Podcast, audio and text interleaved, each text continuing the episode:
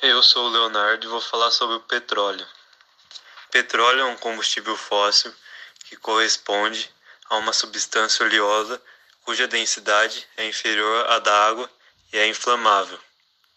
É considerado um dos principais recursos naturais utilizados como fonte de energia da atualidade, que passou a ser explorado em meados do século XXI e utilizado em larga escala a partir da criação dos motores movidos a gasolina ou óleo diesel. Na década de 70, o petróleo representava quase 50% do consumo mundial de energia, e mesmo que atualmente seu uso esteja dando lugar a fontes alternativas de energia, ainda é uma das fontes de energia mais utilizadas no mundo. O petróleo é originado a partir da decomposição de matéria orgânica, especialmente dos plânctons.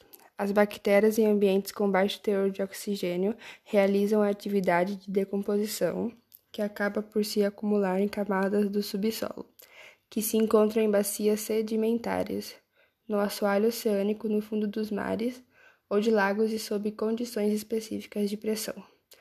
Ao longo dos anos, esses depósitos sofrem diversas modificações até se transformarem no que corresponde à substância oleosa, o petróleo.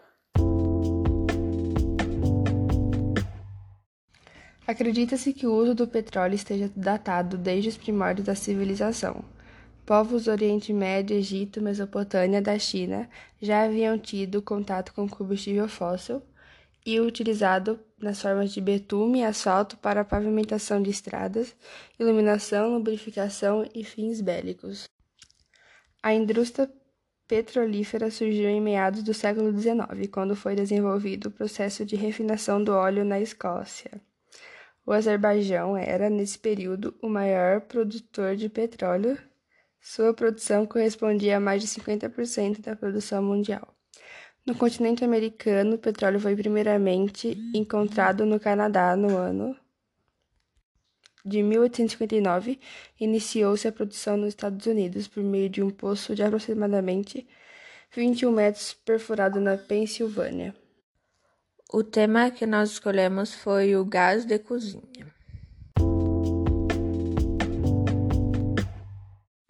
O gás de cozinha é fundamentalmente composto pelos gases propano e butano, além da adição de um composto de enxofre para dar o cheiro que serve como aviso. O gás de cozinha é o GLP, gás liquefeito de, de petróleo. Mas essa sigla também pode significar gás líquido pressurizado. Esses nomes indicam a origem e algumas características do gás de cozinha, isto é, sua origem é o petróleo. Ele está líquido dentro do botijão de gás e é submetido a elevadas pressões. Mas vamos explicar tudo isso mais detalhadamente. O refinamento do petróleo por meio de destilação fracionada origina várias frações que possuem amplo uso comercial. Entre essas frações, ao GLP, que é composto dos gases propano, hidrocarboneto com três átomos de carbono, e butano, hidrocarboneto com quatro átomos de carbono. Os gases propano e butano são os principais componentes do gás de cozinha, sendo altamente inflamáveis, inodornos e incolores. Mas se eles não possuem cheiro, por que nós logo sentimos um odor característico quando o gás de cozinha está vazando? Na verdade, esse cheiro que nós sentimos não é nem do propano e nem do butano, mas sim de substâncias de enxofre, mais especificamente do grupo dos tióis, também chamadas de mercaptanas. Essas substâncias que são adicionadas ao gás de cozinha possuem um odor extremamente desagradável e podem ser detectadas prontamente pelo consumidor, mesmo em baixas concentrações, esse alerta diminui risco de acidentes. Outra fração, que inclusive é a fração mais leve obtida no refinamento do petróleo, é o gás natural. Ele também pode ser utilizado em alguns casos como gás de cozinha em residências e indústrias com instalações específicas. O gás natural é composto de hidrocarboneto de 1 a 2 átomos de carbono, principalmente o metano, que pode aparecer em abundância de 70% a 99%. Outros componentes são etano, de 5%, de 5 a 7%, além de substâncias inorgânicas como H2S, CO2, N2, IHE e etc. Moléculas que fazem parte da composição do gás de cozinha é, butano, metano, propano e etano, respectivamente. O gás GLP não possui substâncias inorgânicas como as citadas.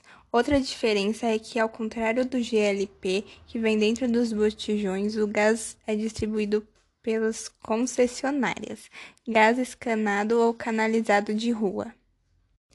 Mas temos outra dúvida. Afinal de contas, o gás de cozinha é líquido ou gasoso? Em condições ambientais, os componentes do gás de cozinha, propano e butano, estão no estado gasoso, mas dentro do botijão feito de aço, esse gás está submetido a uma pressão muito elevada, que faz com que ele se liquefaça, isto é, passe do estado gasoso para o líquido. Daí o nome gás líquido pressurizado. É por isso que, se você balançar o botijão de gás, sentirá um líquido lá dentro. Isso pode ser facilmente visto em isqueiros transparentes. Líquido de isqueiro transparente. Essa mudança de estado de agregação é explicada porque, quando as substâncias estão no estado gasoso, as partículas, átomos ou moléculas estão bem distantes umas das outras. Todavia, com a elevação da pressão, essas partículas aproximam-se, Quanto mais próximas elas estiverem, mais a substância tenderá a tornar-se um líquido e depois um sólido. Espaçamento das partículas nos estados físicos. Porém, não é 100% do volume do botijão que é preenchido por esse líquido. Na verdade, há ao máximo 85% dos gases propano e butano no estado líquido e no mínimo 15% de vapores desses gases. Esse procedimento é realizado por uma questão de segurança a fim de impedir que a pressão sobre o gás seja muito grande e ele exploda. Assim, quando ele sai de dentro do botijão e é usado no fogão, ele volta ao estado gasoso porque a pressão diminui. Na verdade, são líquidos que estão presentes dentro dos botijões de gás.